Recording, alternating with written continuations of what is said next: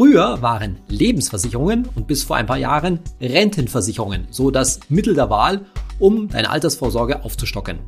Weil man wusste ja, von der gesetzlichen Rente, da gibt's nicht mehr so viel, also braucht man was, was man oben draufsatteln kann. Und da kam dann, fiel dann die Wahl oft auf eine Rentenversicherung. Gerne heutzutage auch schon mit ETFs drin. Und jetzt kommen so Leute wie wir von Finanztipp daher oder auch andere und sagen, nee, nee, das machst du am besten mit einem ETF-Sparplan. Stellt sich doch die Frage, was lohnt sich eigentlich mehr? Eine private Rentenversicherung, gegebenenfalls mit ETFs, oder eben ein ETF-Sparplan, ganz ohne Versicherung? Diese Frage, die gehen wir in der heutigen Folge von meinem Podcast Geld ganz einfach mal durch. Ich bin Saidi von Finanztipp. Wir bei Finanztipp sind der Meinung, Finanzen kannst du selbst. Und wir zeigen dir wie. Dass eine reine private Rentenversicherung, also ohne staatliche Förderung, also keine Riester-Rente und keine Direktversicherung als betriebliche Altersvorsorge, dass so eine reine private Rentenversicherung nicht so wahnsinnig viel Sinn in der Altersvorsorge macht, darüber hatten wir in den Folgen zum Thema Altersvorsorge schon mal gesprochen. Und da ging es auch schon so um, um das Thema Kosten. Aber jetzt bekomme ich schon relativ häufig die Frage, ja, was ist denn, wenn jetzt so eine Rentenversicherung ETFs enthält? Also sprich, wenn das eigentlich ein ETF-Sparplan ist, mit in so einem Versicherungspaket praktisch drin. Macht das nicht dann doch Sinn? Und da erzählt dann vielleicht der eine oder andere Vermittler auch, ja, da gibt's ja steuerliche Vorteile, das ist viel besser. Und deshalb gucken wir uns dieses Thema heute mal doch ein bisschen genauer an und zwar machen wir das wie folgt. Zunächst mal erkläre ich dir nochmal, was ist eigentlich eine Rentenversicherung? Wie ist die aufgebaut? Man muss das schon ein bisschen verstehen, was da dahinter steckt.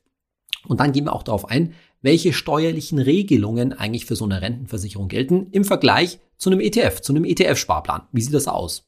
Und dann haben wir das mal bei Finanztipp eben durchgerechnet, wenn man so einen Vergleich zwischen einer Rentenversicherung und einem ETF-Sparplan mal rechnet. Und zum Abschluss gucken wir uns dieses ganze Thema Kosten noch mal ein bisschen genauer an, was für unterschiedliche Kosten da eigentlich auftreten können und vor allen Dingen, wie viel das ausmacht. Wie viel, und da wirst du staunen, wie viel das ausmacht, wenn eine Geldanlage, zum Beispiel eine Rentenversicherung, nur ein Prozent teurer ist pro Jahr als zum Beispiel ein ETF-Sparplan. Also freu dich drauf. Fangen wir also an mit, dem, mit der Frage, was ist eigentlich eine Rentenversicherung? Naja, wie der Name schon sagt, so eine Versicherung garantiert, dass da eine Rente ausgezahlt wird. Also im Alter eine, wichtig, lebenslange Rente. Das heißt, so ein Produkt besteht mindestens mal aus, man könnte sagen, zwei Phasen. Nämlich der ersten Phase, wo ich natürlich einzahle und später dann im Alter, zum Beispiel ab 67, wo ich etwas ausgezahlt bekomme. Wenn wir jetzt rein im Bereich der privaten Rentenversicherung bleiben, also wo du etwas für die private Altersvorsorge tust. Das kann dir zum Beispiel auch als Rentensparplan manchmal bezeichnet von den Anbietern begegnen oder als Vorsorgeprodukt oder irgend so etwas in der Richtung. Da steht jetzt erstmal im Namen nicht unbedingt Rentenversicherung drauf, sondern auf das Wort Rentenversicherung, das, auf das triffst du, wenn du tatsächlich ins Kleingedruckte schaust.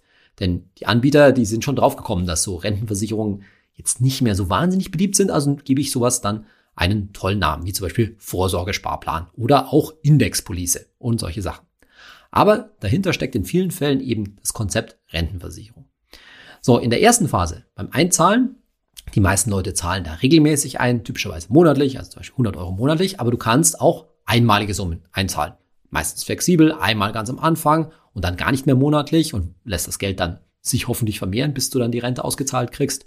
Oder du zahlst eigentlich monatlich zum Beispiel deine 100 Euro ein und kannst dann zwischendurch mal, sage ich mal, 1000 Euro, die du irgendwie übrig hast, da auf einmal reinhauen. Ja, auf jeden Fall sammelt sich da drin dann halt ein Geldbetrag, der wird angelegt. Wie, da kommen wir gleich noch drauf. Und dann hast du im Alter, zu meiner privaten Rentenversicherung, die Wahl, ob du dir eben eine lebenslange, in der Regel monatliche Rente ausbezahlen lässt, die dann dein, eine in der Regel zu geringe gesetzliche Rente aufstockt, oder ob du das Geld auf einmal rausnimmst. Oder eine Kombination. Du könntest zum Beispiel auch 50 Prozent des angelegten Geldes, zum Beispiel mit 67 rausnehmen und dann entsprechend die anderen 50 Prozent als Rente rausholen, wobei die Rente natürlich dann halb so viel, halb so hoch wäre, als wenn du das ganze Geld verrenten lässt.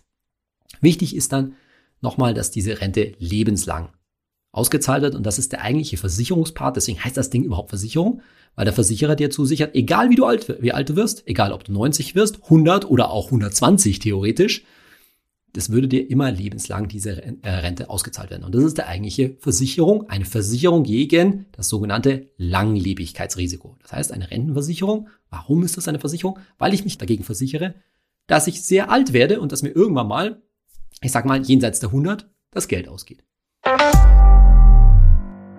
Jetzt gehen wir nochmal auf die erste Phase, auf die Ansparphase zurück.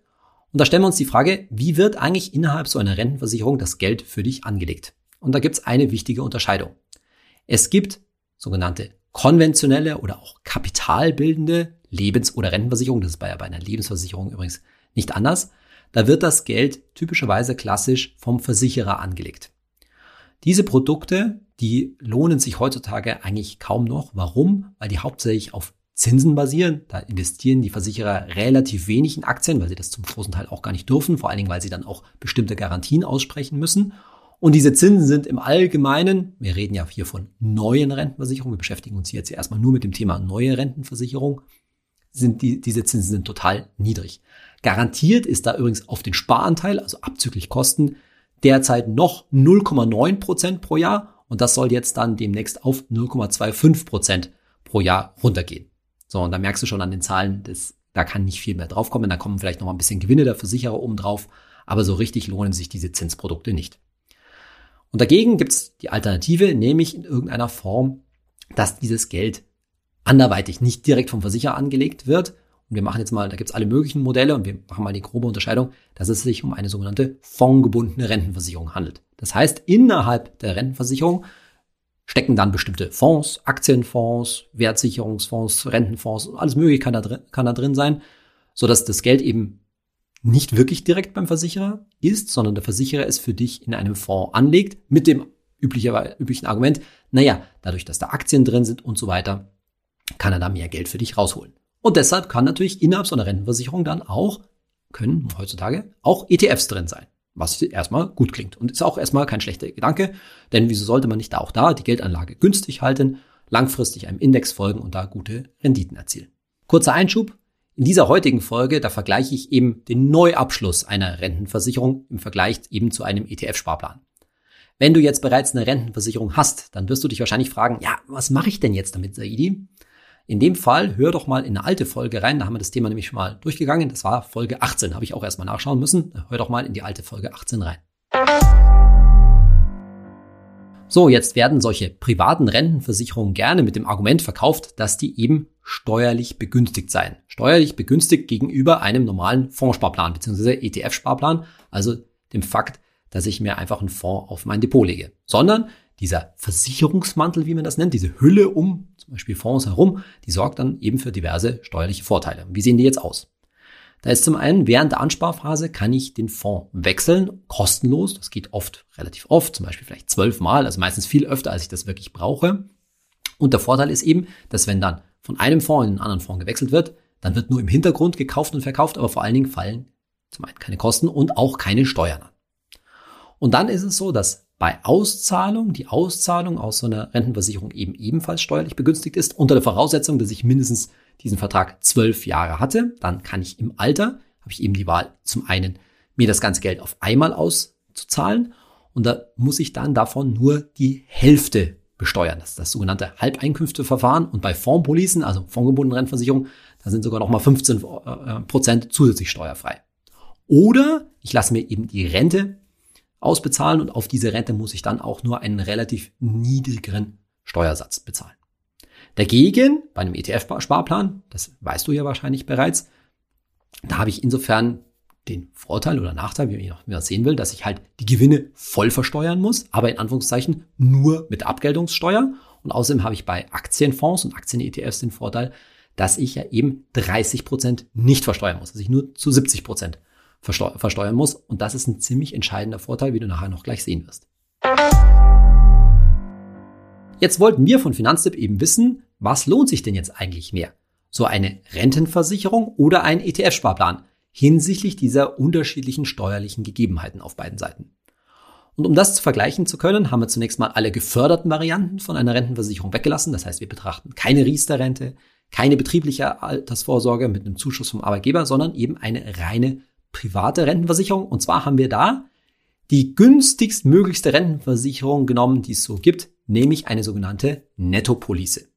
Nettopolice bedeutet insbesondere, dass da keine Abschlusskosten anfallen. Das heißt, da muss nicht aus deinen Beiträgen erstmal eine Provision an den entsprechenden Vermittler oder Berater bezahlt werden. Und deshalb gibt es diese Nettopolicen auch entweder bei einem Honorarberater, die man dann für seine Beratung als solches bezahlt, oder du findest sie irgendwo im Internet.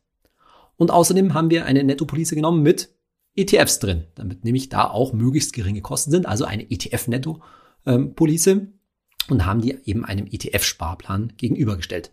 Mit der Überlegung, wenn sich diese ETF-Nettopolice, die eben die günstigste aller Rentenversicherungen ist, wenn die sich nicht lohnt, dann können sich alle anderen Rentenversicherungen erst recht nicht lohnen. So, was für Kosten sind da gerechnet? Wir haben uns da auf ein konkretes Angebot im Internet bezogen. Da sind Kosten pro Jahr umgelegt von 0,69 Prozent für die ETF-Nettopolice hinterlegt. Da sind zum einen die ETFs selber schon berechnet und dann kostet halt dieser Versicherungsmantel außenrum, der ist nie umsonst, weil egal welcher Anbieter, egal welche Versicherung so etwas anbietet, die wollen natürlich selber auch noch irgendwie was dran verdienen. Also 0,69 Prozent pro Jahr und das haben wir gegenübergestellt einem ETF-Sparplan auf natürlich ein kostenloses Depot und da legen wir einen weltweiten ETF rein mit Kosten von 0,2 Prozent pro Jahr. So, und dann lassen wir das mal laufen. Und dann haben wir noch eingerechnet, dass innerhalb der ETF-Nettopolice alle zehn Jahre du den Fonds wechselst, den ETF wechselst. Das kann ja mal passieren, dass dann mal ein ETF sich austauscht. Und das ist eben ein Vorteil, weil das dann kostenlos, unsteuer und ohne Steuern passiert. Und auf Seiten des ETF-Sparplans verkaufen wir alle zehn Jahre den ETF komplett und wechseln in einen anderen ETF. Und jetzt lassen wir diese günstige ETF-Nettopolice und den ETF-Sparplan 40 Jahre lang nebeneinander herlaufen. Und zwar zahlen wir in beide pro Monat 100 Euro ein. Wir gehen davon aus, dass in beiden der gleiche ETF läuft, zum Beispiel ein ETF auf den MCR World, und dass wir über diese 40 Jahre relativ durchschnittlich, realistisch im Schnitt 6% pro Jahr an Rendite erzielen auf beiden Seiten. So, dann wechseln wir im Depot beim ETF-Sparplan, wechseln wir alle 10 Jahre den Fonds, den ETF, das heißt, wir verkaufen alles, tun das in einen anderen ETF rüber, wir rechnen ein, dass du beim Depot 801 Euro an Freibetrag pro Jahr ausnutzen kannst, auch wenn das übrigens in der Endabrechnung nicht wahnsinnig viel ausmacht. Und dann kommen zum Schluss hinten bei der Endauszahlung die Steuerbegünstigungen zum äh, Vorschein, nämlich dass du eben auf das, was bei der ETF-Nettopolice rauskommst, eben nur die Hälfte besteuern musst, aber dann mit dem vollen persönlichen Steuersatz von 42 Prozent, weil du kriegst ja dann auf einen Schlag relativ viel ausgezahlt. Und dagegen beim ETF-Sparplan, beim ETF-Depot, musst du von deinem Aktien-ETF nur 70 Prozent besteuern. 30 Prozent sind, wie gesagt, steuerfrei. Und das eben dann mit der Abgeltungssteuer plus Soli haben hier auch eingerechnet. Und diese 30 Prozent steuerfrei, das ist übrigens ein ganz schönes Zünglein an der Waage. Und am Ende ist es so, dass bei 48.000 Euro eingezahlt, ne, 100 Euro monatlich über 40 Jahre, dass bei der ETF-Nettopolice 136.000 Euro circa dann rauskommen und beim ETF-Sparplan 140.000 Euro. Und beides wohlgemerkt schon nach Abzug aller Steuern. Das heißt, der ETF-Sparplan gewinnt um circa 4.000 Euro oder etwa 3%. Das ist jetzt kein Riesenunterschied, aber nochmal, das war die günstigste aller Policen, günstigste aller vorstellbaren Rentenversicherungen. Und in der Realität, und da habe ich ja vorhin schon angedeutet, ist es natürlich so, dass die meisten Rentenversicherungen, da kommen wir gleich nochmal drauf, sehr viel teurer sind. Und selbst gegen diese, ja, saugünstige Nettopolice, mit der man natürlich bei 136.000 versus 140.000 nach 40 Jahren nicht wirklich was falsch gemacht hat, das kann man schon machen, selbst bei der kommt eben weniger raus, selbst die verliert gegen den ETF-Sparplan und deshalb gibt es eigentlich keinen Grund, so eine Police zu machen, sondern sich für den ETF-Sparplan zu, äh, zu, zu entscheiden oder mal wieder anders gesagt, in die Geldanlage, in den Vermögensaufbau, da gehören eben keine Versicherungen rein. Übrigens hätte diese Rechnung für jetzt nur 20 oder 30 Jahre Artsparzeit auch nicht wahnsinnig anders ausgesehen, bloß dass dann der Abstand in absoluten Euro gerechnet zwischen der ETF-Nettopolice und dem ETF-Sparplan nochmal etwas geringer gewesen wäre. Und diese Aussage, dass sich solche Policen, solche Rentenversicherungen gegenüber dem ETF-Sparplan nicht lohnen, die können immer alle möglichen Branchenvertreter von mir gar nicht gerne hören. Warum? Weil das natürlich allen möglichen Vermittlern, egal ob das jetzt Versicherungsvertreter sind, Makler, Versicherungsmakler und so weiter, weil das denen so ein bisschen das Wasser abgräbt. Die wollen natürlich gerne Rentenversicherung verkaufen, weil davon leben sie halt in den meisten Fällen, außer sie arbeiten wirklich auf Honorar.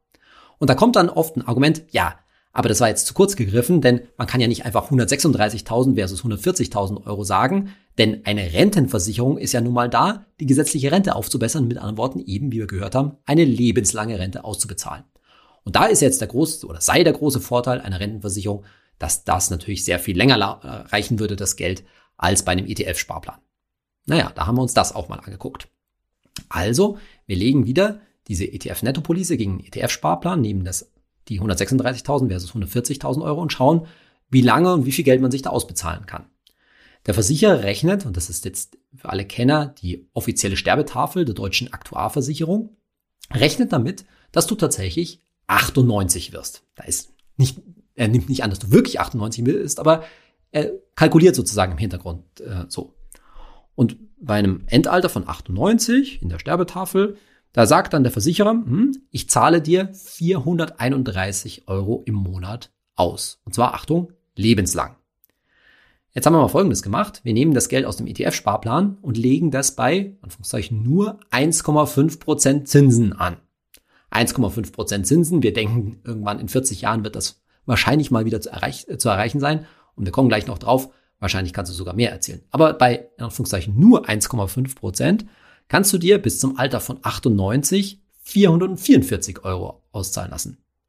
ETF Nettopolice 431 Euro, Geld aus dem ETF-Sparplan 444 Euro. Also auch da kannst du dir aus dem ETF-Sparplan mehr auszahlen lassen und kannst dabei 98 richtig alt werden. So, was ist jetzt, wenn du älter wirst?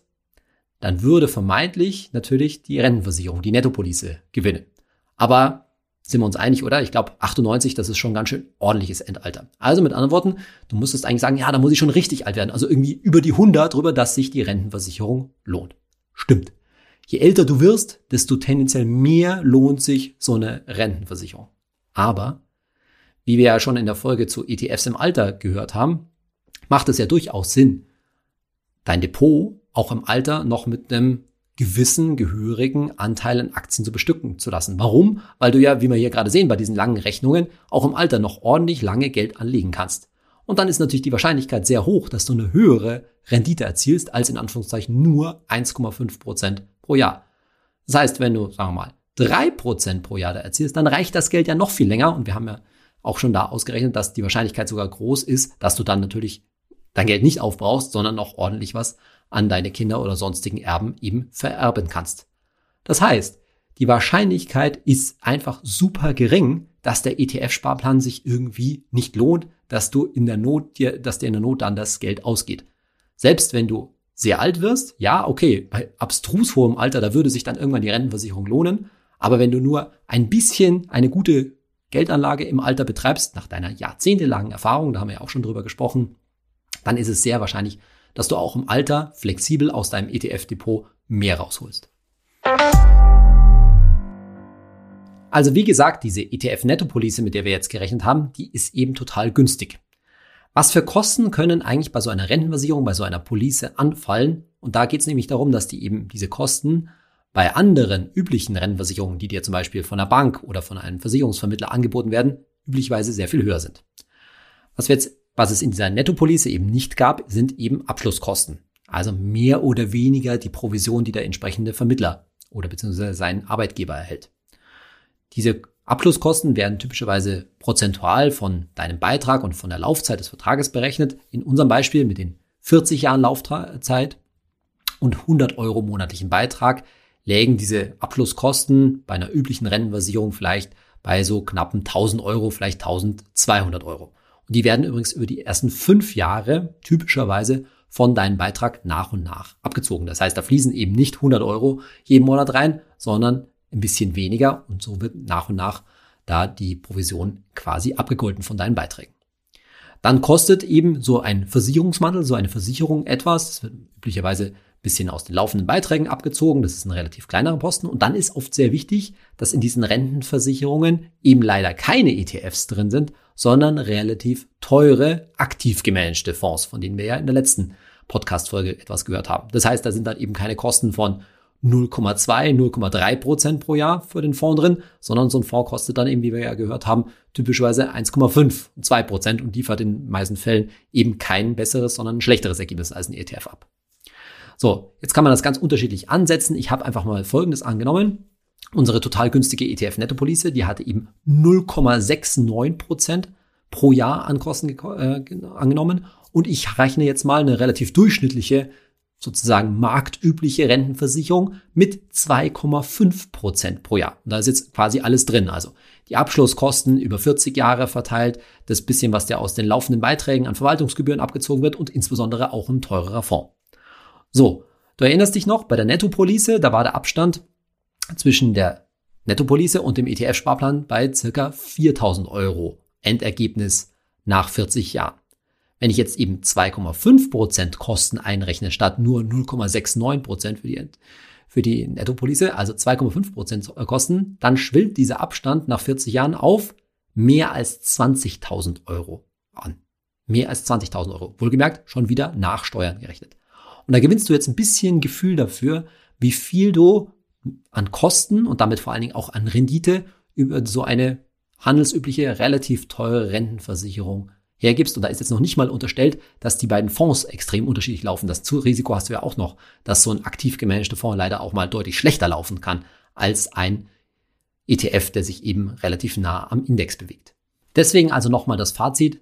Lass dich nicht von irgendeinem Angebot dazu verleiten, jetzt zu sagen, ich mache ETFs innerhalb einer Rentenversicherung, denn die Wahrscheinlichkeit, dass das so eine total günstige Nettopolice ist, mit der ich hier gerechnet habe, die ist relativ wahrscheinlich, vor allen Dingen nicht, wenn das aktiv dir angeboten wird.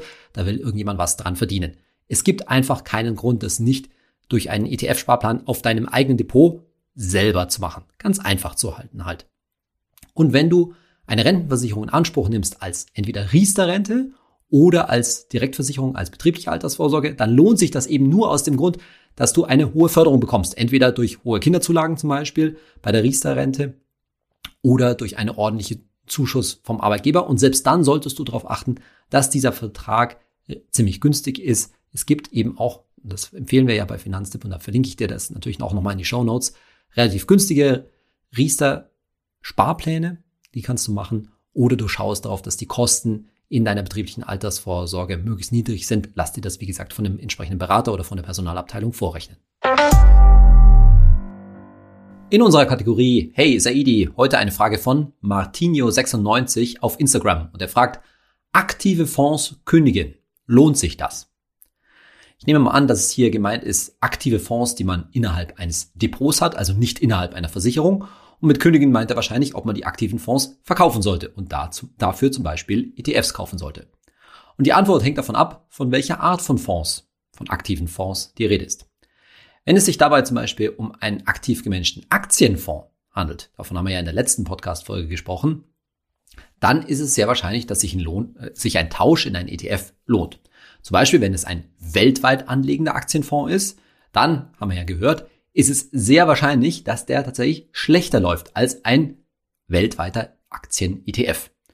Und der Tausch ist eigentlich relativ einfach. Alles verkaufen, rüber in den in den ETF. Und zwar spielt da das Timing keine Rolle. Das kann man eigentlich jederzeit machen. Warum? Weil es eben keine Rolle spielt, ob die Kurse gerade oben sind, hoch sind, so wie jetzt gerade, oder gerade tief sind.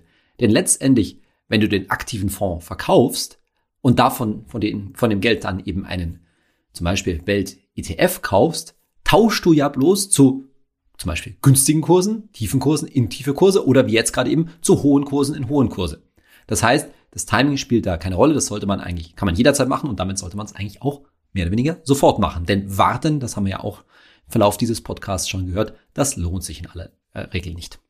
Was anderes ist es jetzt, wenn es sich nicht um einen Aktienfonds handelt oder nicht um einen reinen Aktienfonds, zum Beispiel, sondern zum Beispiel um einen Mischfonds, einen vermögensverwaltenden Fonds.